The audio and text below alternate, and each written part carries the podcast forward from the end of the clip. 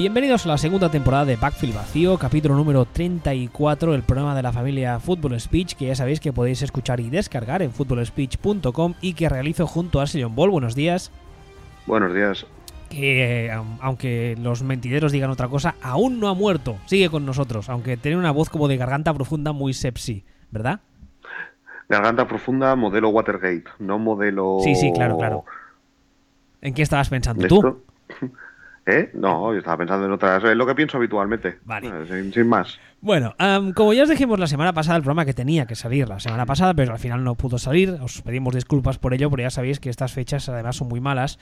Hoy vamos a hacer un especial para hablar de los Philadelphia Eagles y lo vamos a dividir en dos partes. Una parte dedicada al ataque, cómo va a cambiar el ataque ahora que está Nick Foles a los mandos después de la lesión de Carson Wentz, y otra parte dedicada a su defensa, que es una defensa que seguramente habréis leído y oído al respecto desde hace ya un par de temporadas, la, anterior y esta básicamente, que es una defensa que se llama la White Nine. Antes de empezar con el programa, quiero recomendaros que eh, el, podcast de los amigos de Eagles Spain, que en Twitter ya sabéis que son Eagles-Spain, el de hace dos programas, el número 19 de la tercera temporada, hicieron un programa parecido al que haremos hoy. Ellos se centraron básicamente en el ataque, además me pidieron si podía participar y lo hice con mucho gusto. Y si creéis que nos quedamos cortos, que es posible básicamente porque ese es su equipo y ellos lo conocen mucho mejor que nosotros, Ah, os emplazo a que escuchéis ese programa y seguro que entre el suyo y el nuestro, pues algo en claro sacaréis. Imagino, no lo sé. Bueno, vamos al lío, ¿te parece? Vamos al lío.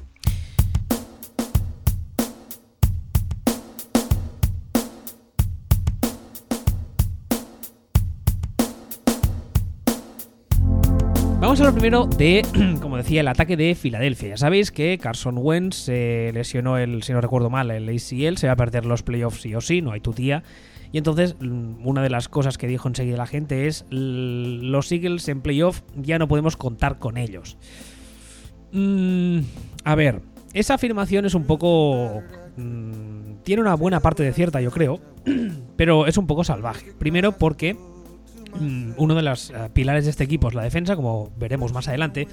Y en segundo lugar, porque una de las cosas que se ha dicho del staff de Filadelfia a nivel ofensivo, tanto del coordinador ofensivo como del entrenador de quarterbacks, como del head coach, es que son esas, lo que hoy en día se llama esas mentes ofensivas, ¿no? Ese offensive mindset, que son capaces, o serán capaces al menos, de modificar el estilo de ofensiva en función de las posibilidades o de las características de Nick Foles.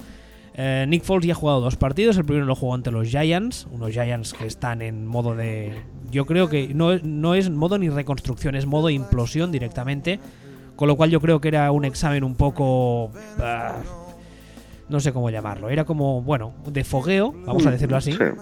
Y luego esta semana juegan contra Oakland, que en principio es un equipo que también tiene pie y medio, si no recuerdo mal, o ya está eliminado matemáticamente, o tiene pie y medio y tres cuartos fuera de postseason, no me acuerdo. Pero es un equipo. Lo que sí, dime, dime. lo, no, que lo que tiene es una defensa de mierda, que es lo puto peor de la liga. Así que como ejemplo, es incluso peor que los Giants. Ahí va. La defensa de los Raiders esta temporada ah, se ha caracterizado por ser una unidad bastante. ¿Cómo decirlo siendo amable? Putapénica. Mierder. Sí, como diría Mierder absoluto, mierder absoluto. Y bueno, esta semana, pues ah, los Eagles ganaron el partido. No sin ciertas dificultades. La verdad es que yo esperaba que fuera un partido más plácido para ellos. Y yo creo que ganaron un poco los Eagles eh, más por errores de Oakland que por aciertos propios. Además, si no recuerdo mal, el último touchdown que anota Filadelfia es un retorno de intercepción. Con lo cual, bueno. Eh, Falls, esta semana, la verdad es que no estuvo mm, muy acertado. Si la semana anterior, os repaso números así rápido, la semana anterior hizo un 24-38, que es un 63% de completos, lanzó 4 touchdowns, insistimos, ante la defensa de los Giants, que ya sabemos cómo está este año. Pues esta semana ante Oakland, que en principio era una defensa sobre el papel peor, en principio y en final es una defensa peor, yo creo, que la de los Giants, hizo un 19 de 38, lo cual es un 50% clavado, 163 yardas, una, un touchdown y una intercepción, números peores aún que los de la semana anterior. Y yo creo que ah, hay un par de cosas del partido de los Raiders que me llaman la atención en cuanto al juego de Falls. Y es que ah, hay dos sacks por parte de Oakland. La, La defensa de Oakland consigue dos sacks, lo cual, hombre, es un número que está normalillo. Eh, si tenemos en cuenta además que la defensa de los Raiders es la 24 de la liga en número de sacks conseguidos. O sea, es una defensa que en esa categoría no es que esté tampoco para tirar cohetes. Los dos sacks, además, me llama la atención, es que los dos sacks que consigue Oakland son sacks lo que se llama de cobertura. ¿Qué es un sack de cobertura para quien no lo sepa? Pues básicamente es cuando la defensa rival consigue cubrir muy bien a sus objetivos, a sus, a, sus targets, a los targets del ataque, mejor dicho, y entonces como el quarterback no es capaz de leer ni de descifrar ni de, poner el balón en ningún sitio, aguanta el balón, aguanta el balón hasta que le cae un sack. Eso es lo que se conoce como sack de cobertura. En ambos casos esta semana los sacks que le caen a Falls son eso, son dos balones que los aguanta porque es incapaz de leer eh, el, hombre desmarcado y le acaba cayendo el sack, lo cual es una queja, una queja mía habitual de Nick Foles. ¿Te, parece vamos a hacer una comparación de números mm, cuando estaba Wentz en el ataque y cuando estaba Foles en 2013? ¿Pero quieres que se suicide la gente de, los Eagles o cómo va esto? Hombre, no, nada más lejos de, mi deseo, y además viene fin de año y tal, pero... Porque yo, vamos, yo por lo que te estoy escuchando, mm, está siendo benévolo. Eh, los dos partidos de Falls son lamentables. lamentables. Lo son, pero, pero, espérate, estoy calentando, estoy calentando. Vale, vale, vale, pero es que, es que realmente o sea, realmente cuando, ah, cuando hablamos de números, decimos, no, es que ha tirado cuatro touchdowns, eh, tal, todo lo que quieras. O sea, sí, el partido de Oakland es peor, pero es marginalmente peor. O sea, tiene un par de cosas que se aguantan mejor y dices, joder, pero es que ha hecho 34 puntos, me da igual. O sea, me da igual. Hay estadísticas en las que se te planta en los dos partidos, se te planta, estamos hablando de los números de Andy Dalton o Jacoby Brissett, más o menos. Vamos a dar un repaso muy rápido, como, imagino que muchos sabréis ya, si no os invito a que lo busquéis. Eh, Nick Foles, digamos que llega al estrellato, por así decirlo, precisamente en Filadelfia en 2013, en un año en el que sale un poco de la nada porque nadie lo tenía controlado y de repente eh, juega 10 partidos de los cuales gana 8 con unos números bastante decentes. Lanza, completa un 64% de completos, lanza casi 3.000 yardas, 27 touchdowns y solamente 2 intercepciones, lo cual llama la atención a mucha gente en la liga. Eh, he hecho un ejercicio de buscar los targets principales que tenía Nick Foles cuando estaba a los mandos del ataque de Filadelfia ese año. Soy consciente de que eh, ese staff era completamente diferente al que hay ahora y la forma de jugar un poco también.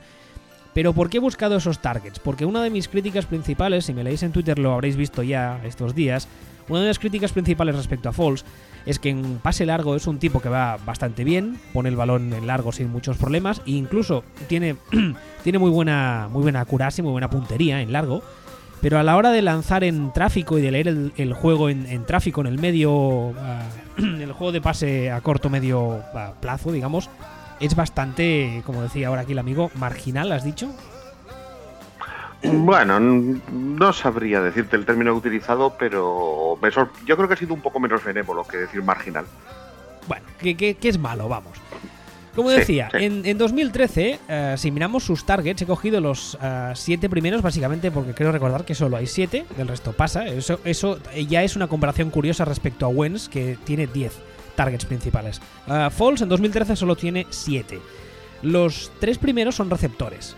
Dishon Jackson, Riley Cooper y Jason Avant. El primero le saca mm, bastante diferencia, especialmente al tercero. Son 126 targets para Dishon Jackson. Hablamos de targets, o sea, hablamos de veces que le lanza el balón, no de completos. Ojo. A Riley Cooper le lanza el balón 84 veces y a Avant se le lanza 77. Luego, el cuarto y el quinto ya son un running back y un tight son Lishon McCoy 64 veces, Isaac Ers 57 y ya vendría Brent Selle, que lo dirán 51 targets y luego Bryce Brown, un running back casi, pues eso, que apenas juegas 13 targets. Si lo comparamos con Wentz es curioso porque el primer eh, target en este caso para Wentz también es un receptor, Alshon Jeffrey, que tiene 113 targets, pero curiosamente el segundo ya es un Tyren. Aquí la cosa ya cambia, que además es Jack Ers con 84, 113, 84 y el otro caso era 126, 84. El tercer eh, target en el caso de Wentz es un receptor también, 75, Nelson Agolor, Torrey Smith el cuarto, receptor 60. Y luego ya vienen dos Tyrens otra vez. Trey Burton, Tyren 29 targets y Brent Select Tyren 20 targets. ¿Qué quiero decir con todo este baile de números? Básicamente eh, es un poco yo creo que los números, entre comillas, me dan la razón a lo que siempre he venido diciendo, y es que Nick Foles en largo no ha tenido nunca, ningún problema, y que básicamente el ataque de Filadelfia, cuando estaba Wentz al menos, ahora ya veremos, se basaba en el pase corto medio. De hecho, si buscáis lo que son ah, eso, el, número de targets por ah, que llevaba el, ataque de Filadelfia desde que inicia la temporada hasta que se lesiona Falls, veréis que, eh, bueno, lo dice claramente. la base de ese ataque de pase es el pase corto medio, abusando especialmente del, del Tyren como es Zach Ertz. Entonces, eso me llama mucho la atención. Para eso, pues si os apetece buscar eh, estadísticas, hay una web que yo creo que alguna vez la he compartido en Twitter, que es NFL Savant, S-A-V-A-N-T.com. Y en esa, por ejemplo, podéis ver pues las estadísticas de los ataques, eh, en qué dirección pasan más, en qué dirección corren más. Es una web que está muy maja. Creo que tú ya la conocías, ¿verdad? Conozco, conozco. Bueno, dicho eso, Mm, mis eh, críticas eh, respecto al juego de Falls, que son más que la de que simplemente solo va bien en, largo. claro, yo creo que las defensas rivales, el game plan que, van a intentar hacer, otra cosa luego es que salga, pero sobre el papel, el game plan que van a plantearle cuando jueguen contra Falls, especialmente en playoff, va a ser cerrar esa opción de pase largo. Evitar que te gane la espalda en profundo. Y entonces, ¿qué pasa? Le obligas a jugar al pase corto y ahí es cuando empezarán los problemas. Esta semana ante Oakland yo creo que hemos visto un game plan que yo que creo, insisto, no tengo, evidentemente no lo sé seguro, pero creo que va a ser el game plan que vamos a ver en playoff de cara al ataque de los Eagles, que es mucha carrera, mucho engaño e intentar que Foles aparezca poco. Básicamente porque cuanto, cuanto menos aparezca, menos posibilidades tienes de cagarla. Eso es bastante evidente. Hombre, 38 veces ha lanzado, ¿eh? Que no ha sido un esquema John Fox. Además, tiene la coincidencia de que lanzó 38 veces contra los Giants y 38 veces contra los Raiders. Si esto no es una pauta, que, baje Dios y lo vea. ¿38? Pues porque yo, tengo yo tengo aquí. Pues es, culpa mía porque me, me, equivocaría al picar los números si tengo otro número. Vale, pues no he dicho nada. Ah, vale. Pues no lo entiendo, francamente. Porque hay un par de carreras. La línea ofensiva de Eagles este año ha jugado muy buen nivel. Además, yo creo que tienen no un solo un running back, sino tiene dos que pueden aportar cosas. Y yo creo que el game plan, tal y como yo lo plantearía, sería eso: mucha carrera, mucho play action, pase cortito, ¿no? No sería la primera vez, de todas formas, que lo que se intenta en estos casos es decir, mira, tenemos esto, nos va a costar más cambiarlo a estas alturas que, que encajara con el martillo al quarterback aquí. O sea, no será la primera vez, luego le saldrá bien o le saldrá mal. Hay diferencias muy gordas entre, entre Wentz y Foles. De hecho, tú has mencionado una diferencia importante entre, entre y Foles. Hay otra diferencia para mí incluso más importante, que es esta vertiente que tiene Wentz de ser un mini Rodlisberger 2.0 que cuesta la de Dios tirarle al suelo.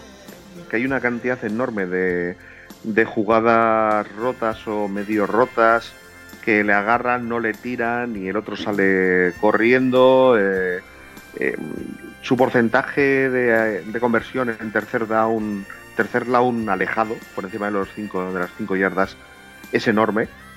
Enorme. Y eso es muy difícil de duplicar y eso en muchos casos se da. Eh, por su, por para, escapar del, del parras. O que no lo tiran. Entonces, claro, mm, eso Falls no te lo hace. A Falls, en el momento en el que le estornuden a metro y medio, se va a ir al suelo. Y suerte vas a tener si no te hace un fumble.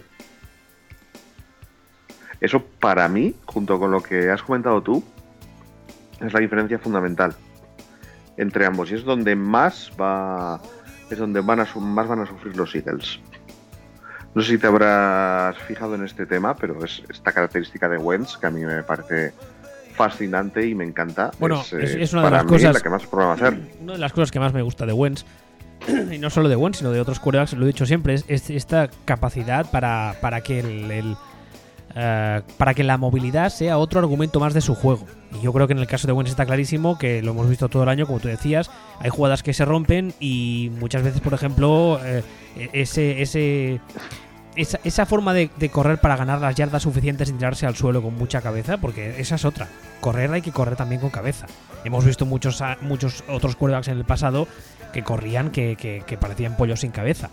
Y Wentz no. Entonces, yo creo que sí, eso básicamente también es una de las cosas que limita mucho más el ataque de los Eagles. Y luego está el tema de que yo. Tú ahora decías que muchas veces es más fácil mantener las cosas como están. Hombre, aquí partes de una ventaja y es que no, no tenemos un ataque en el que. eh, a ver si soy capaz de explicar lo que voy a decir sin que nadie me odie por ello. No estamos hablando de un ataque en el que Wentz haga mejor a sus compañeros. Que también. Eso me lo tienes que, eso me lo tienes que explicar. Vale, que también, voy. Ah, en el caso concreto del Tyren y de los running backs, ¿vale? A la hora de salir a pase, especialmente los Tyrens, o el Tyren, el uno eh, principal que es Jackers, luego viene, viene Brent Selleck y Trey Burton, pero son ya en un papel más, más residual. El principal es Jackers. Jackers es un grandísimo Tyren. Entonces, no estamos hablando de que eh, tenías un quarterback, en este caso Wentz, que cogía un Tyren mediocre y lo convertía en estrella, y ahora se ha roto Wentz y dices, la hemos cagado. No, estamos hablando de que, evidentemente, Wentz es muy buen quarterback, pero Zach Ertz es un Tyren de cierto nivel, que lo pondrías en otro ataque y también rendiría. ¿Eso que, eh, para qué nos importa en este argumento? Pues muy fácil, porque eh, puede mm, abusar de ese Tyren tranquilamente sabiendo que ese Tyren va a rendir. ¿Me estoy explicando lo que quiero decir? Sí, te estoy explicando. Estoy diciendo que el cuerpo de receptores y el supporting cast de los Eagles no es el de los Packers, sino es lo mismo que si se cae Aaron Rodgers, por ejemplo. Sí, Como ha pasado sí. que, se empiece- que se le empiezan a ver los hilos a, a, a todos, los, a todos los jugadores. Lo que estoy Vale, diciendo sí, básicamente eso, es que es que el, el supporting cast será capaz de ayudar al quarterback. Que parece una tontería lo que estoy diciendo, pero no siempre es así. Sí, pero que estamos ya, que, que queda una semana y estamos en playoff. O sea, que aquí ya no estamos ya para, para pasar la temporada. O sea, que va, ahora mismo les quedan a estos una semanita que, que ni para ti ni para mí. Y la próxima vez que salgan a jugar, pues eh, van a salir a jugar contra un morlaco. No van a salir a jugar contra, contra cualquiera. Claro, eh, ahí, ahí, ahí se presenta un problema bastante gordo. Y es que, como decía ahora, la defensa de Oakland consigue en muchos momentos poner en apuros a, a Nick Foles y se ve que le cuesta encontrar al receptor desmarcado y le caen dos sacks de cobertura. Y claro, es la defensa de los Raiders. En playoff no vas a tener la defensa de los Raiders. Claro, es que se van a plantar que dicen, no, ahora empezamos a jugar. Ya, esto, pues terminamos ahora, llegamos a playoff y el primer partido te encuentras a los Panthers enfrente, por ejemplo. ¿Y qué? Y eh, no, no, no estamos hablando de la misma película. Ya no es un tema de, no, bueno, con Falls tiramos y hacemos y esto y tal y cual. Nah, Ni con Falls tiramos ni con Falls no tiramos. O sea, te vas a encontrar delante a la defensa de los Panthers y como tengan un día bueno, te puede te pueden hacer una pifia bastante importante. Hombre, lo normal sería que en playoff te cayesen con cualquier defensa delante de estas que, que- que sabemos que se van a encontrar, te cayesen 4 o 5 sacks y las dos o tres intercepciones te las llevases. Claro. Y el día, y el día que pase Entonces- eso, por muy bien que juegue tu defensa, exactamente. El día que Pa' pase eso, pues sí. se acabó. Se acabó. Claro, es que, es que, es que más complicado de lo que parece. Es mucho, mucho, mucho más más complicado de lo que parece el tema, que no que no estamos, no estamos hablando de, de hacer el paripé, sino que estamos hablando ya de del lío del, del lío del bueno. Entonces, claro, mm, mm, mm, complicado. O sea, yo según mis según mis cálculos, ahora mismo yo lo que lo que me- más me sale o más me creo que pueda pasar en playoff es que se te crucen en segunda ronda los Eagles con los Rams con Atlanta, según mis simulaciones. O sea, la primera, Pues, semana, hombre. la primera semana ya tienen el bye, ya han ganado el bye, ¿verdad? Eso es. La descansan, es, lo sí. cual no, no le vendrá mal a Foles para empollar eh, game plan como un campeón, pero bueno, no sé si va a marcar mucho la diferencia. Y entonces la primera semana de playoff que jugarán Eagles la jugarán en casa contra Rams o contra Falcons. ¿Crees tú? A ver, todavía. A ver, esto he hecho, he hecho la quiniela y me sale Falcons o Rams. Entonces, claro, llegados a este punto, Hombre, dices, vale, si- Falcons si- o Rams. Claro, es que si le tocase Falcon sería una potra espectacular, ¿eh? Sí, es, donde más posibilidades tendrían, porque es el equipo más flojo a día de hoy, con diferencia de los que tienen pinta de poder entrar en, en playoffs en, eh, en la NFC. Pero si le toca contra Rams, Ah, no, entonces yo Vete, ahí, vete, ahí no. vete. Buah, está, está afilándose los dientes eh, la línea de los Rams ya. Además es que, curiosamente, una, una cosa que no recuerdo si la hablé con los chicos de Eagles Spain o me olvidé de comentarla, pero yo creo que... ah, ¿Tú te acuerdas de esa jugada que se produce en la Super Bowl de los Cardinals contra los Steelers que hacen el fake ah, fake ah, rush o fake blitz del defensive end, cae a cobertura, intercepta a Kurt Warner y se recorre todo el campo hasta marcar touchdown James Harrison? Sí, claro. Vale, pues yo creo que mm, esa jugada es la que yo haría si mi personal defensivo me lo permitiese. En el caso de los Rams yo creo que se lo pueden permitir. Y es una jugada en la que creo que Nick Foles va a picar mm, mm, 11 de cada 10. Porque Sí. precisamente es el tipo de jugada que peor le va a Nick Foles. Que es el pase a- al centro, al medio. Es lo que peor lee. Claro, la defensa de los Rams contra ese quarterback, vamos, si todo va como debería, pues... Claro, ese es el, ese es el tema. Eh, yo ahora lo miro y, es que tengo tengo muy muy serios problemas, porque ya te digo, dices, eh, no es que se van a, ¿con qué se pueden cruzar? Eso, contra los contra los Rams, contra los Panthers, contra los Saints. Pues eh, ahora mismo casi te diría que que su mejor opción, quitándolo de Atlanta, es cruzarse con los Saints y que la defensa de los Saints eh, se vuelva al nivel anterior. Pero Hombre, es que incluso la, defe- la al defensa- nivel anterior, quiero decir, al, al nivel del año pasado. La defensa de los Saints, si me la comparas por ejemplo con la de los Rams, creo que tiene una cosa entre comillas muy gordas, una cosa mala, y es que es muy fácil, o sea, tú coges la defensa de los, de los Saints y de cabeza identificas muy rápidamente quién es su, su hombre más importante, al menos en el front seven, que es Cameron Jordan, que además está jugando un año espectacular. Pero eso, y es un pero muy gordo, eso te permite, o de alguna manera te permite intentar dedicarle un esquema o dedicarle un esquema de bloqueo individual a él y si lo aíslas, pues igual me puedo creer que tengas alguna opción contra el resto de defensa. En el caso de los Rams, ¿a quién aíslas? Vale, vamos a, vamos a aislar a McDonald, que es el que Ah. está jugando el año espectacular. Muy bien. ¿Y el resto qué? a- a Mac- a McDonald, Ay, ay, McDonald, a, a Aaron Donald, perdón. pues Perdón, es que vale. estaría pensando yo. Vamos a, vamos a aislar a. Cogemos y, y le dedicamos un 2 contra 1, por ejemplo, a Donald. Muy bien. Es, es, es normal, ¿eh? Todo, o sea, es normal que cuando eres un, tome- un come tofu sueñes con hamburguesas. es- es- Sí. no, te, no te preocupes. Claro, se- será eso. Lo que decía, a- le haces un 2 contra 1 a, a Donald y dices, vale, a este lo tengo más o menos controladito. Muy bien. Pero es que por esquema, el resto de defensa te va a hacer la picha un lío igual. Te van a mandar, Sí, además, por, por esquema, por personal y por quién es el tipo que la maneja. Te van a mandar mm, fakes blitz, eh, blitz, zone blitz, te van a cambiar el personal, te van a hacer rotaciones, el linebacker este va a pasar de safety, el safety va a bajar de corner, o sea, y, y- y, vamos, dudo muchísimo que Fall sea capaz de sea capaz de, de descifrar todo eso. Y aquí, que tú decías antes que crees que es muchas veces es más fácil seguir jugando como estabas, yo creo que si se produce eso, que mm, al fin y al cabo Filadelfia está yendo en reserva, porque todos sabemos que si nos das con tu cuerda al titular es lo que hay, pero yo creo que aquí mm, habría una posible queja hacia el staff de Filadelfia. Porque claro, en un deporte como este sabes que estás, mm, estás a un domingo de una lesión importante. O sea, en cada jugada se te puede lesionar algo importante. Y por tanto, si tú tienes tu coreback estrella, que sí, que es muy bueno y que te hace jugar muy bien y que esperas que no le pase nada, hombre, evidentemente, pero puede pasarle.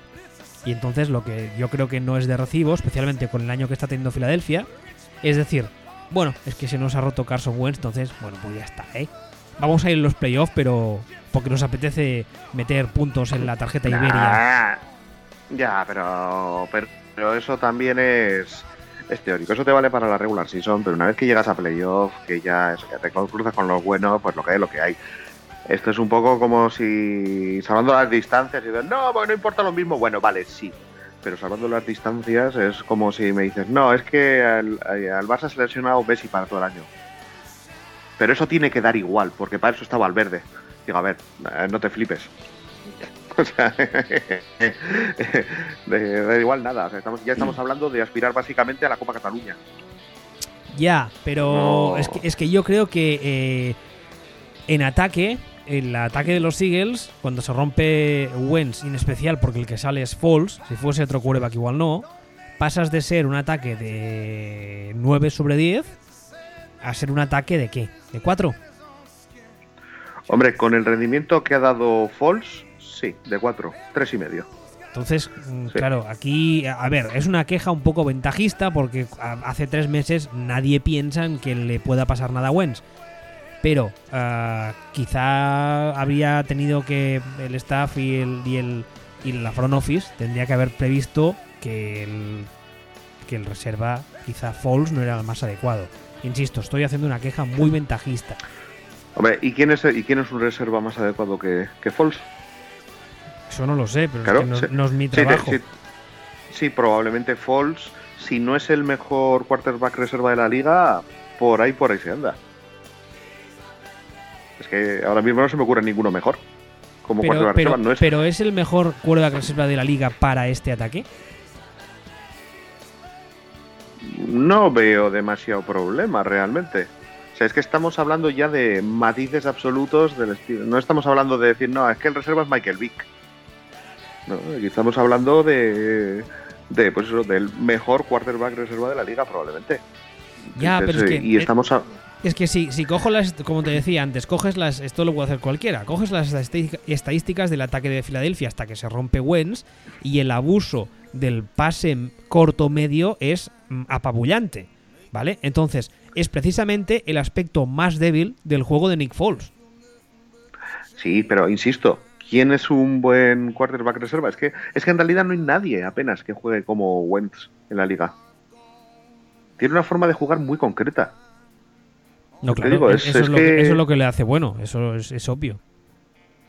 Entonces, claro, es, es Foles es un quarterback de un estilo mu- mucho más convencional, digamos. Y ni siquiera es que Wentz sea espectacularmente no convencional. Es tiene una serie de tiene una serie de virtudes muy concretas que son sobre todo esto de este estilo mini Rodlisberger. Entonces, eh, realmente es que así no con ese perfil no hay ningún suplente, o sea, porque si tienes esas cualidades eres titular. Entonces, en el suplente te estás yendo a te estás yendo a quarterbacks de un perfil estándar y dentro de esos quarterbacks de perfil estándar, pues que ya te digo, es que si no es el mejor, es el segundo mejor. Nick Foles, es que no, no hay más. No hay más. Entonces, claro, ¿qué, qué, qué haces? Dices, no, Garópolo. Ver, mira, Garópolo era un titular que estaba jugando de suplente, no me toques las pelotas. Sí, de Garoppolo habrá que, habrá que hablar un día porque, por ejemplo, en Arizona yo creo que se están pegando de cabezazos contra la pared, pero eso otro día. En, en, en Arizona y en cualquier otro sitio. Ya, ya, pero, pero no sé dónde leí o dónde oí el otro día que una de las cosas que se filtró, entre comillas, desde New England es que eh, si eh, estaban dispuestos a tradearle a un equipo de la NFC. Porque entonces eso ah, les aseguraba mm, solo verle, entre comillas, en una posible Super Bowl. Y no tener que cruzarse con él de forma más a menuda. ¿Vale? Y claro, eh. Arizona está en la misma división que los Niners y son de la NFC, con lo cual igual si hubiesen llamado a New England y hubiesen ofrecido algo, se, habrise- se habría llevado a Garopolo. Pero eso es otra historia para otro día, que nos vamos de... Por eso, pero vamos, al final lo que te quiero decir es que es que realmente no es criticable porque no hay porque no hay nada mejor, creo yo, no hay nada con un perfil más similar a más similar al de al de Wentz en, con capacidad para ser firmable por por ser un suplente eh, o ser un jugador con cartel de suplente. Entonces, bueno, pues pues mira, es lo que hay, es lo que hay y llegados a este punto, pues si los si el resto de jugadores tienen automatizados uno, uno- unas técnicas, una forma de jugar, unas rutas, tienen, lo tienen todo ya automatizado, pues a lo mejor te es más sencillo para el grueso del ataque intentar eh, que, que Falls juegue de una forma razonablemente similar a la de a la de este y ayudarle y ayudarle puntualmente que cambiar todo un ataque que ya tienes automatizado. Voy a decir, voy a decir algo que igual es una burrada auténtica y puede que nos lluevan críticas como habitualmente. Pero si yo hubiese sido Filadelfia, cuando empieza la temporada, o a media temporada viendo lo que le está usando, llamo a Cleveland y pregunto qué me piden por Cody Kessler. ¿Y Cody Kessler te parece que se parece más a Wentz?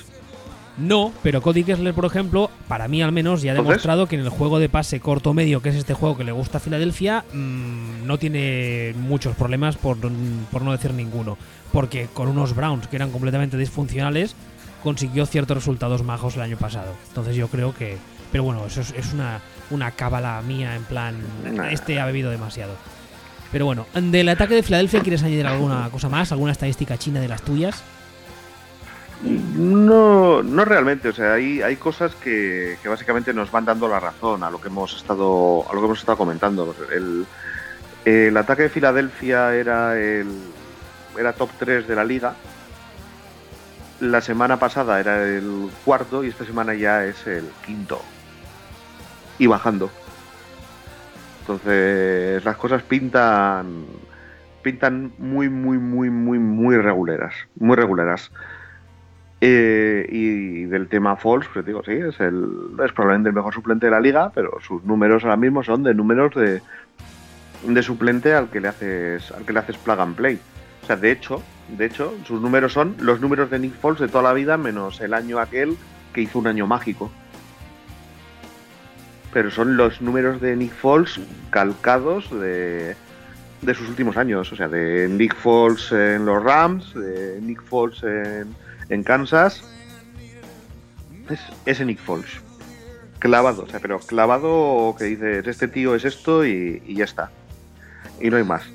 Entonces, bueno, pues eh, supongo que los Eagles tenían la esperanza de, Nick, de que Nick Foles fuera el Nick Foles aquel, de, aquel que tuvieron, que hizo 27 touchdowns y dos intercepciones un año. Que todavía, pues, yo creo que todavía no lo entiende nadie. ¿eh? pero no, es Nick Foles, el Nick Foles que conocemos y no queremos. Entonces, bueno, pues es lo que hay, eh, llegarán hasta donde lleguen, que, que, que, ya hemos dicho que será hasta que se crucen con, con alguno de estos. Con la defensa seria. Si tienen, exactamente, si tienen suerte y se encuentran con los Falcons, es donde, donde más posibilidades tendrán. Porque si no, estamos hablando de o cruzarte con, con los Saints o cruzarte con Carolina, que es que, no, que es que no vas a que no vas a ninguna parte o, cruzarte con los Rams. Es que de hecho, si lo, si lo miras, ya estamos hablando de, unos niveles en los que estamos hablando que los Saints son la séptima defensa, por ejemplo. Estamos hablando que los Rams son la, la quinta defensa. Y estamos hablando de que los Panthers son la novena defensa dices, hombre, no. Es que la defensa de los Eagles es la segunda. Ya, me parece muy bien. Pero los otros. Pero los otros tienes enfrente a. A Brice, tienes enfrente a. Al tocho negro este que podría jugar de la pivot, cuyo nombre ahora por algún motivo mentalmente no me sale. Cameron Newton. Ese. Y donde sí que a lo mejor, que esto no lo hemos comentado, podrían tener una, una opción, es si, si Gob se hace caquita en los pantalones en playoff. ¿Qué podría pasar? De todos modos, el, el, enfrentamiento el enfrentamiento defensa de Filadelfia contra Cameron Newton, a mí me gustaría verlo, ¿eh? No, a mí también. A mí también, pero el, yo las palomitas las compraría para el enfrentamiento línea de los Panthers, eh, Nick Foles. Ah, no, sí, eso. Por desgracia, sí. Exactamente, entonces eso me parece que ahí el, el lío va a ser tan gordo que, va a dar igual. Bueno, pues si te parece vamos a pasar a la segunda parte del programa donde vamos a hablar de esta famosa defensa White Nine que ha puesto de moda eh, la, la defensa de Filadelfia, ¿te parece?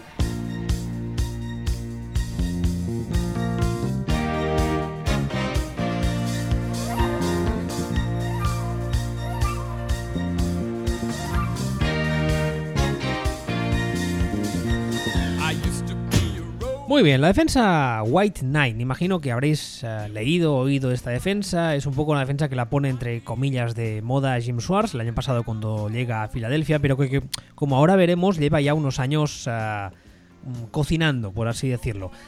Antes de empezar, unos cuantos conceptos técnicos. Lo siento porque esto eh, por radio quizás un poco lioso. Voy a intentar explicarlo tan fácil y didáctico como, como me sea posible. En primer lugar, ¿por qué se llama White Aburro. Cállate, coño. ¿Por qué se llama White Nine a esta defensa? Bueno, coge el nombre de la técnica White Nine, básicamente, que eh, esta técnica mm, lo que explica es que los hombres de la línea de defensa se pueden alinear en diferentes posiciones y en función de la posición y del gap o de la puerta que ocupan, se dice que están en técnica 1, técnica 2, técnica 3, etcétera, ¿vale? Muy bien. Uh, hay un gráfico que no sé si lo colgaré en el post del programa, quizás sería de utilidad. Pero bueno, básicamente, si hablamos de técnica 0, es cuando el casco del D-line, del línea defensivo, está frente al casco del center. Técnica 1 está el casco del D-line frente al hombro del center. Técnica 2i, el, el casco del D-line está frente al hombro que está entre el lado del guardia y del center. Entonces va a 2, 3, 4i, 4, 5, 6i, 6 y 7-9. Esta técnica 7-9, que es donde coge la, el nombre de la White Nine, es cuando el casco de línea defensivo está frente al hombro exterior del Tyren.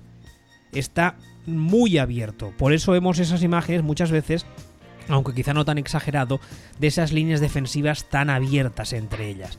Eh, de ahí es donde coge sus uh, principios uh, teóricos esta defensa llamada White Nine que se está poniendo de moda o que ha puesto de moda a Jim, Jim, Schwartz.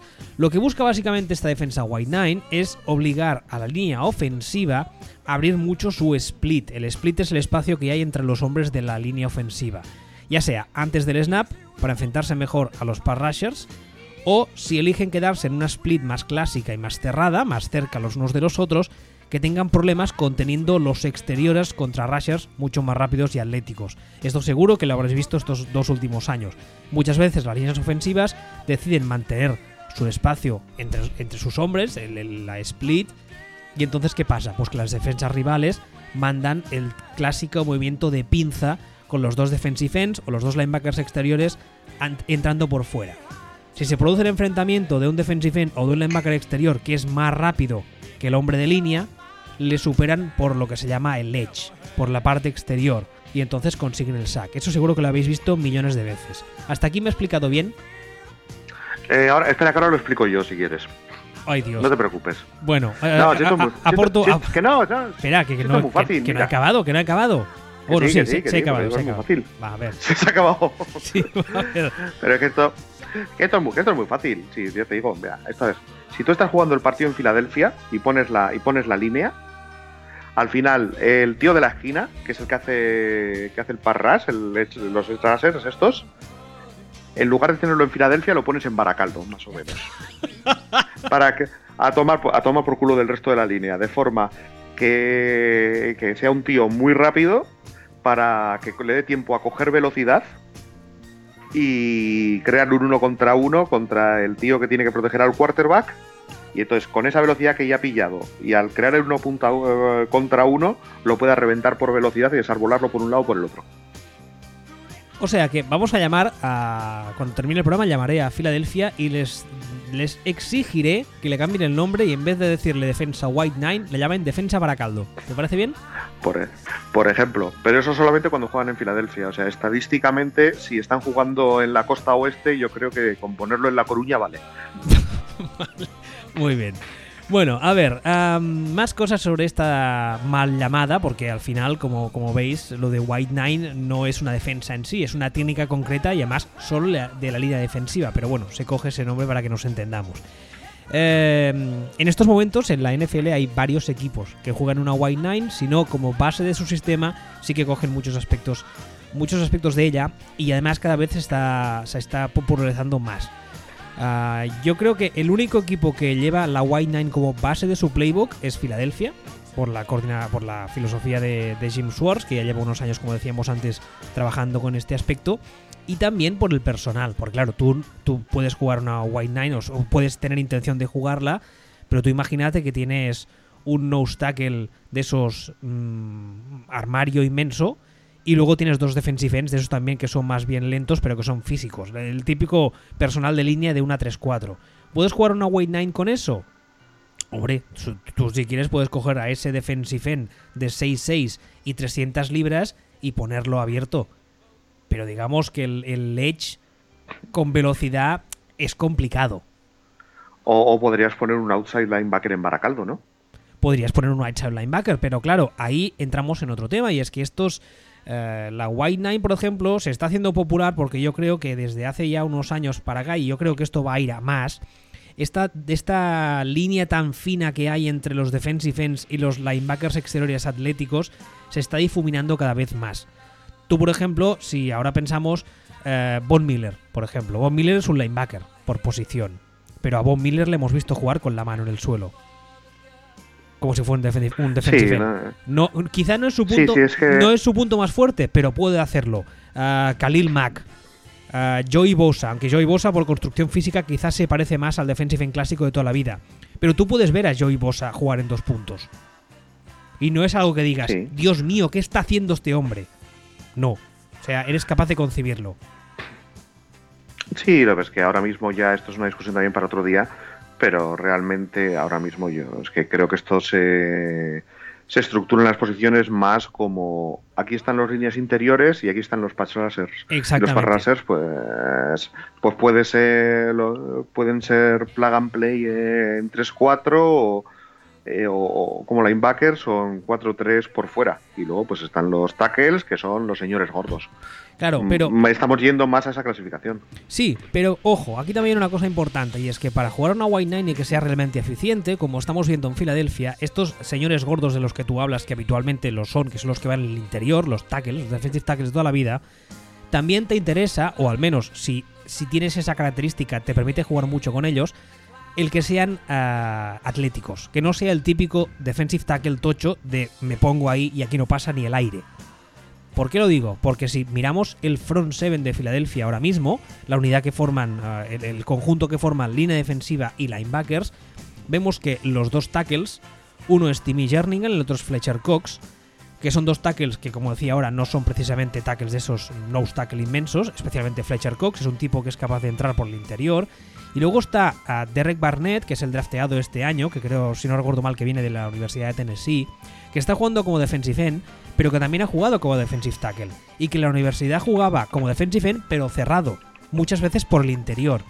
Entonces, ese, ese personal tan específico te permite tener más éxito en la White Nine. Un apunte importante. Hay mucha gente que igual dice, ojo, esto es lo mismo que las defensas under y over que mucha gente también juega con eso. Y si habéis jugado al Madden, sabréis lo que es. Que es una defensa over-under o under-over. Son dos tipos de alineación defensiva en los que básicamente lo que, lo que haces es atrasar o adelantar a los hombres de la caja y jugar con líneas defensivas desbalanceadas donde los linebackers actúan como líneas defensivas y viceversa. Pero no es lo mismo que la White Nine. ¿Vale? O sea, imaginad en vuestra mente eh, una caja, por ejemplo, de 4-3, los cuatro líneas defensivos y los tres linebackers detrás, una caja clásica, y entonces, por lo que sea, cogemos a un defensive end y a un defensive tackle y los ponemos un pasito para atrás. No encima de la línea de scrimmage, sino un paso para atrás. Eso sería una defensa a under. Con, los con el defensive end y el defensive tackle en, under. No es lo mismo que la white nine. ¿Vale? ¿Me he explicado bien? Sí, sí. en lugar de tirarlos para afuera, los tiras para atrás. Exactamente, sí. Qué, qué, gran resumen de conceptos. Tenemos tenemos para, caldo, coruña, para atrás y para adelante. Bueno. exactamente. Vale. ¿Por qué decíamos ahora que Jim Swartz lleva un tiempo cocinando estas defensas? Bueno, hemos hecho un poco de trabajo de investigación aquí el caballero Y, por ejemplo, tú estuviste buscando sobre la defensa de, Tennessee, que es posiblemente la primera defensa en la que Jim Schwartz ah, se hace, entre comillas, famoso y aparece en, la mente de todo el mundo como, en plan, ¿quién es ese tío que está llevando esa defensa? Porque lo está haciendo muy bien.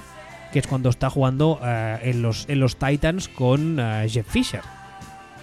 Esto es uno de los grandes misterios del universo, sí. ¿El qué? Eh, que, Jim Schwartz eh, funcionará bien eh, saliendo de debajo del ala de Jeff Fisher. Ah, claro, a lo, a, lo, mejor, a lo mejor, luego lo está pensando, a lo mejor todo esto en realidad lo que quiere decir es que Jeff Fisher era el que vivía de Jim Schwartz en aquella época. Hombre, es bastante posible, entre otras cosas, porque Jim Schwartz te gustará más o menos, pero es, es básicamente es, es, producto de Belichick, ¿eh? Sí, hombre, yo Jim Schwartz, aparte que tengo el problema este, que yo veo a Jim Schwartz cuando se pone todo loco y yo veo al malo de Avatar, o sea, tengo... Sí, sí que es verdad. Me, da, me da ese rollo. El, es que sus resultados son, como, como coordinador son, son incuestionables. O sea, a mí como coordinador me encanta. En Tennessee, como decimos ahora, jugaba una 4-3 muy clásica. Eh, yo creo que, eh, aunque él tuviese intención ya de empezar a, investigar, por así decirlo, con la White Nine, no lo hacía eh, básicamente porque la base de la defensa que tenía en Tennessee era Albert Hainsworth, cuando estaba en sus años mozos, en sus años majos, que os acordaréis que era un defensive tackle de esos clásicos, como decíamos ahora, inmenso. De esos tíos que los ponías en medio y ahí no pasaba ni el aire. Entonces, la defensa mm, en buena parte se movía, nunca mejor dicho, alrededor de Albert Hainsworth. Pero después de estar en eh, Tennessee, va a Detroit como head coach. Y ahí sí que empieza a innovar y a hacer cambios y a probar cosas de la White Nine, ¿verdad? Sí, ahí sí. Entonces, ah, una de mis quejas habituales, también eh, seguramente alguna vez lo habríais leído, es que cuando estaba en Detroit tenía un front seven con un personal que le permitía hacer ah, pues muchos cambios y muchas rotaciones, como eran uh, Su, eran Jigiansa, etcétera, etcétera, pero que no lo hacía. Yo creo que el, motivo principal por el cual no se dedicó a experimentar más en defensa es precisamente porque estaba de head coach. Y cuando eres head coach tienes un montón de cosas de las que preocuparte, como ya hemos visto también en otros casos. Y de hecho, cuando le despiden en Detroit como head coach y pasa otra vez a ser coordinador y está, si no recuerdo mal, uno o dos años solamente en Buffalo. Un año en Buffalo donde monta una defensa que lo peta muchísimo, que es buenísima. Exacto, en un solo año en Buffalo consigue mm, coger el personal que tiene, aplicar sus eh, conceptos varios y crear una defensa que, como decía ahora Sillon Ball en una sola temporada lo peta muchísimo. Y después de Buffalo se va a Filadelfia, donde aquí digamos que hasta el momento al menos es, eh, en cuanto a White Nine se refiere, es su capilla sixtina, ¿eh? su obra magna. Y que insisto, que yo creo que. Mm, yo no sé si él es consciente, pero yo creo que esta defensa está sentando las bases para el futuro de las defensas a corto o medio plazo en la NFL. No sé a ti qué te parece, pero es la sensación que tengo yo yo creo que es que depende muchísimo del personal que tengas. Pero mucho, mucho, muchísimo. O sea, de hecho, si te fijas, eh, este, este hombre se ha llevado, no te voy a decir a medio búfalo, pero, pero por lo menos los cuernos sí que se los ha llevado de, de búfalo a Filadelfia. Entonces, porque necesita, necesita un personal muy concreto que para, para, para hacer funcionar esto. Porque uno de los problemas que tiene esta defensa es que, al menos teóricamente, es que sí, muy bien el parras, muy bien esto, muy bien lo otro, pero te deja vulnerable a la carrera. Y te pueden sacudir, pero bien, por dentro. Claro, esto dice, no, esto es correcto en teoría si lo miras, si lo teorizas, pero luego miras los números y tampoco es realmente así. Tú miras los números de los Lions, el tiempo que estuvo Schwartz allí, y la realmente sí, la carrera a lo mejor era algo peor que, que la defensa de pase, pero no hay una diferencia de esta que digas, pues como, yo sé, pues como lo de los Jaguars este año, que es la mejor defensa contra el pase y la 29 contra la carrera. O sea, no, no hay ese, no hay ese rollo. O sea, es una defensa razonablemente compensada todos los años. Y la defensa de la defensa de los Eagles este año es la sexta contra el pase, pero es la cuarta contra la carrera. Es que no. esto, esto es un mito. Yo, o, sea, o al menos yo he llegado a la conclusión de que esto es un mito. Que al final, que si tienes el personal adecuado, esto de que con un tipo de defensa White Knight te revientan por dentro, los números no lo soportan. No sé esto, no sé si este concepto lo habrías oído tú, porque yo es algo que Sí, sí, sí, o es una película esto, y no sé si te habrás fijado en esto, pero al menos estadísticamente y esto esto no no hay absolutamente nada que que soporte este esta cuñadez de, de que no, es que les van a dar por dentro. Pues mira, no. De hecho, una de las, No. la- la- las dos críticas principales que hace la gente respecto a la y como tú dices bien ahora, no son ciertas. eh, la primera es eh, que, que sí, crean mucho, mucho caos, mucho pass rush, etcétera, etcétera, por el exterior, pero que a la hora de, que, de parar las carreras interiores, pues que tienen muchos problemas. Eso, como tú bien decías ahora, las estadísticas demuestran que es mentira. Y en segundo lugar, también un poco ligado con esto, mucha gente dice, claro, pero es que es una defensa con un personal muy específico que prima la velocidad a lo físico y entonces muchas veces cuando se encuentran delante con ataques de carrera muy poderosos tienen muchos problemas para pararlos y tal. Tampoco es verdad. Ah, claro, eh, en el caso, por ejemplo, yo creo que ahora mismo los dos ah, coordinadores defensivos que están jugando una White Nine más pura, el primero, sin lugar a dudas, es James Schwartz en Filadelfia, que la coge esa filosofía como base para su defensa, pero luego es curioso porque Wade Phillips no está jugando quizá una defensa mm, muy encarada a la White Nine, pero coge muchos aspectos de ella. Y además es muy curioso porque en ambos casos son dos coordinadores que parten de dos bases teóricas eh, diferentes. Jim Schwartz toda la vida ha sido un hombre de 4-3 y sus modificaciones y sus cambios y sus eh, experimentos, por así decirlo, los ha hecho con la base de la 4-3. Y Wade Phillips es un señor que desde hace 1500 años es fiel a la 3-4 y siempre ha jugado una 3-4. Vale, eh, te- aparte de estos, te voy a te voy a comentar otro caso que además me llama mucho la atención porque lo he trazado. Los Eagles tienen experiencia previa con la White Nine. Los Eagles ya jugaron con una White Nine o con un amago de White Nine y lo hicieron en la época de Andy Dalton. Digo de Andy Dalton, por Dios, desde Andy Reid. Y jugaron, en teoría, jugaban, jugaban así porque ese, ese perfil, esa, esa de línea, lo introdujo Jim Washburn, que era el entrenador de línea en aquel de línea defensiva en aquel momento. Jim Washburn, que era el entrenador de línea defensiva de los Titans, en los que estaba de asistente Jim Schwartz, de coordinador. ¿Qué cosas? ¿Me, me, me sigues? Sí, sí, te sigo, te Es sigo. que no sé, no sé esto. Entonces, en aquellos Titans en los que estaba Jim Schwartz de coordinador, el entrenador de línea era Jim Wansburn, que eh, estuvo en los Eagles con Andy Reid y aquellos Eagles jugaron una jugaron una White Nine. Curioso, curioso. Ahora mismo Jim Washburn eh, es asistente defensivo en los Dolphins. Por ejemplo, o sea, esto me quiere decir, entiendo que entiendo que que aquellos Titans eh, sobre los que no hemos terminado de conseguir averiguar, entiendo que aquellos Titans o por lo menos Schwartz en aquella época ya tiraba para este palo. Sí, sí. Lo que pasa es que aquí, aquí estamos, aquí estamos haciendo el ser, lo que estamos, estamos extrapolando de los datos que tenemos. Entonces, eh, y es curioso porque yo juraría que Andy Reid ni antes ni después ha sido un entrenador que tire mucho de la White Nine y que ahora mismo los Chiefs no juegan una White Nine. No, ni nada no, parecido. No, no, de hecho, ah, el actual coordinador defensivo de los Chiefs es, es Sutton, si no recuerdo mal, ¿verdad? Y antes de ser Sutton es ah, Gunter Cunningham, creo recordar, que es un tipo tan... ¿Qué? Gunter Cunningham, que era el, era el coordinador de Jim Schwartz en los Lions. Es verdad, ese señor con gafas. Es verdad, sí, sí que es verdad. Pues eh, entonces sí, O sea, sí que hay, hay una, hay una conexión ahí. O sea, a, a lo mejor tenemos que, que revisar las ideas defensivas de Andy Reid y echar un vistacillo. De todos modos, es curioso porque justamente ahora decía que eh, mi crítica para Jim Schwartz cuando estuvo en Detroit es que parecía que se había olvidado de la White Nine. Y ahora me estás diciendo que su coordinador era Gunter Cunningham, que luego pasó los Chiefs. Unos Chiefs que ni con Cunningham ni con ahora Sutton ah, han usado la White Nanny nada de que se le parezca. Curioso. Eh, bueno, es lo que hay. Bueno, lo primero, comentar que me encanta el nombre de Gunter Cunningham. Me encanta. ¿Por?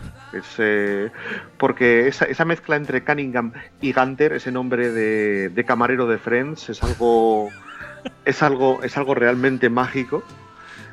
Y lo segundo, esto, que realmente sí queda la sensación de que hay ahí un, un árbol que parece que gira en torno a Schwartz. Voy a decir que gira en torno a Schwartz y no, y no que, que sale de Jeff Fisher, en el que está Gunter Cunningham, en el que está Andy Reid, que ha tenido contacto tanto con tanto con el entrenador de línea como con Cunningham, tanto con, con Jim Schwartz y, poco a poco hay, hay, hay un poco una sensación que de que ahí hay algo, un grupo de gente que ha estado trabajando con esto durante bastante tiempo. Y ahora mismo se está empezando a hablar más del tema y también porque yo esto es una, una, opinión un poco personal. Llevamos un par de años, sobre todo desde el año pasado que los Falcons llegan a, llegan a Super Bowl, que se está poniendo muy de moda y se está hablando mucho de las defensas de velocidad. Se está hablando mucho de. Mira qué defensa más buena es, que son todos muy rápidos. La defensa Minion. La defensa, la famosa defensa Minion.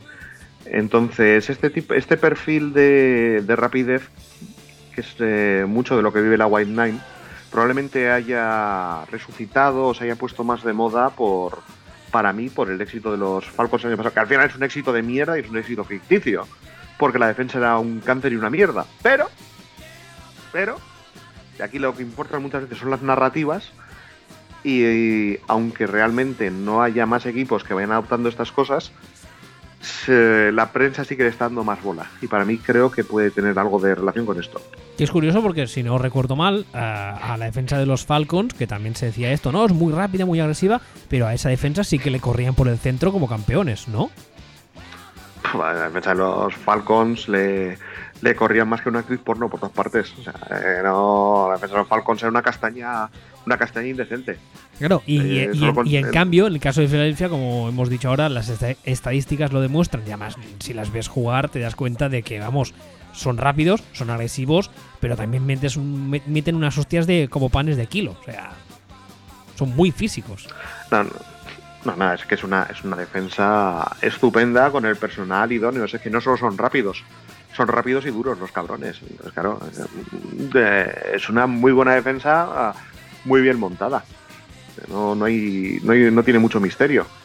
Realmente lo, estábamos... lo, de Wentz es una pena porque yo creo que estos Eagles, mmm, eh, fans de los Eagles, no me escuchéis un segundo que no quiero provocar suicidios en masa. Uh, yo creo que apuntaban anillo, ¿eh? A ver, para llegar al anillo tienen que pasar muchas cosas. Bueno, vale. Por, o sea, no, por, por, eso no estoy diciendo que ya le podían ir encargando. Pero que pintaban anillo, o al menos a Super Bowl, yo lo tenía bastante claro. Con, Era... con, Wentz, con Wentz al 100%, sí. ¿eh?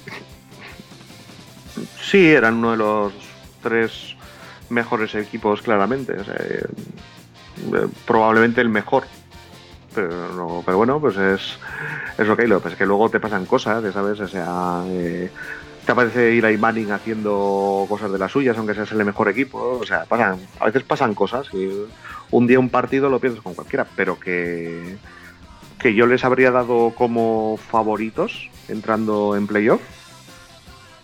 Pues eh, ahí, ahí con los Patriots.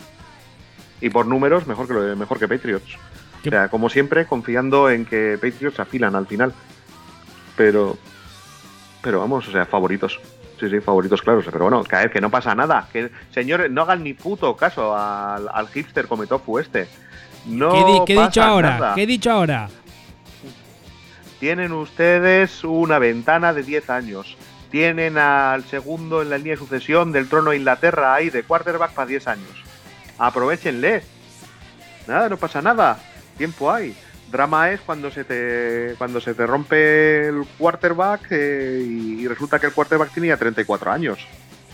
Y dices, joder, O sea, ahora cada año de ventana es un bien preciado, pero tienes quarterback para 10 años, 15 años. olvídate, tiene, no pasa nada. No pasa nada. Por cierto, un aspecto importante que no he comentado de la White Nine y que creo que es, es, eh, es eh, importante destacarlo es que es una defensa que juega también muchísimo o tiene un aspecto muy importante en el tema de las rotaciones. Es un tema que también se ha puesto entre comillas de moda en los últimos años, porque antiguamente la NFL era, estaba mucho menos especializada y los titulares eran titulares y el que era defensive tackle era defensive tackle y el linebacker ah, del medio era el linebacker del medio y se acabó. De unos años para acá, con la especialización de las posiciones y las rotaciones toman mucho más, mucho más peso y claro, no es, ahora no es raro ver a un titular indiscutible que en momentos puntuales o en paquetes puntuales sale del campo o mm, pasa a jugar, como decíamos antes, pasa a jugar en otra posición o que entra un tipo que no es titular pero que en momentos determinados le, hacen entrar porque aporta tal, etcétera, etcétera. Y yo creo, por ejemplo, que Filadelfia, una de las gracias que tiene es que no solo el front sever, entre comillas, eh, titular es espectacular, sino que los hombres de rotación aportan muchísimas cosas. Que es una cosa que, por ejemplo, también creo que también tienen los Rams. Mira, esto es interesante que lo comentes porque yo es una, sensación que he tenido siempre con las defensas de Jim Schwartz, a las que he visto muchos años en, en la NFC Norte, es que sudan sangre con, cuando se cruzan con un equipo que les hace no huddle. Claro. Sudan sangre. Entonces eh, puede tener que ver con que los Lions, como has comentado antes, mm, se olvidaban de rotar y entonces las defensas se quemaban. O puede tener que ver con que directamente es que es un sistema que hace que se quemen, porque les obliga les obliga a tener mucho motor y correr mucho. Pero yo cuando sí que he tenido la sensación de que cuando se han cruzado con, con ataques que decían, vale, ahora vamos rápido, ahora no Hadel, eh, sufrían más de lo normal, sufrían lo indecible. Bueno, pues hasta aquí, no sé si quieres añadir algo más de la White Nine o del ataque de Filadelfia o de Filadelfia o de, no sé, o del cheesesteak ese que hacen, yo qué sé.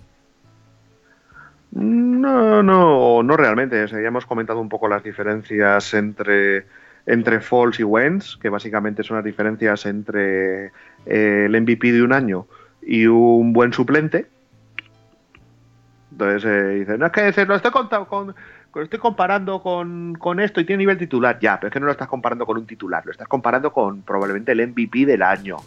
Céntrate, céntrate, que no es lo mismo. Entonces, claro, del MVP a un suplente, o acabas de firmar justo a Aaron Rodgers para jugar de suplente porque lo han cortado los Packers por no sé qué movidas con la Injury Reserve List, o vas jodido no, no hay más vueltas. No hay más vueltas. Y ya hemos comentado que los Eagles em, lo tienen en latín para, para este año, pero bueno, que tienen años de sobra. Y de la White Nine o Defensa Baracaldo, pues ya, ya hemos comentado un poco de dónde viene y, y, todo este tipo de cosas y cómo funciona. O sea, yo creo que no, creo que no nos dejamos gran cosa del tintero. Por cierto, con tu gran ah, capacidad de síntesis, ¿serías capaz en 30 segundos a un minuto de explicarme el tema James Harrison en New England? El tema James Harrison a New England. Pues creo que James Harrison ha dicho mm, ha hecho un Martelus Benes, ha dicho quiero ganar un anillo, lo voy a ganar mejor en los Patriots, voy a tocar los cojones y voy a pasar de todo hasta que me corten y luego voy a filmar por los Patreons a cambio de un puñado de cacahuetes. Porque total, el sueldo lo tengo garantizado. Vale. O sea, creo que no tiene creo que no tiene mucho más misterio. Lo único preocupante de toda esta historia es la sensación que tengo de que Keith Harrison ha decidido que para este, que probablemente sea su, su última canción, tenía más opciones de retirarse con anillo en Patriots que en Steelers. Sí, de eso no se habla, ¿eh? Quizá sería importante destacar el que un señor que les conocía desde dentro, a los Steelers, porque estaba en la casa, igual ha visto algo que no le gustaba. Eso también habría que analizarlo, pero bueno, eso otro día. Es, es, un, es un poco el tema. También te digo que yo, visto desde fuera también, Eh, a mí lo que me da la sensación es que Harrison es un impresentable, miserable hijo de su puta madre. Joder. Y punto. Sí, no, no, eso no se hace. O sea, tú, en llegado el caso, llegado el caso, tú puedes eh, vender a tu, a tu entrenador, puedes renunciar a tu entrenador, puedes tirar a tu entrenador, puedes dejar de creer en tu entrenador. Tú no renuncias y vendes a tus compañeros. Lo que ha hecho Harrison es impresentable. Pues hala, dicho eso, que paséis un buen fin de año, que entréis el 2018 a tope de power, como se suele decir, y la semana que viene, pues no sé qué día grabaremos o cuándo, yo qué sé, algo habrá, si ya hemos curado la resaca, teniendo en cuenta que yo no bebo, pero bueno.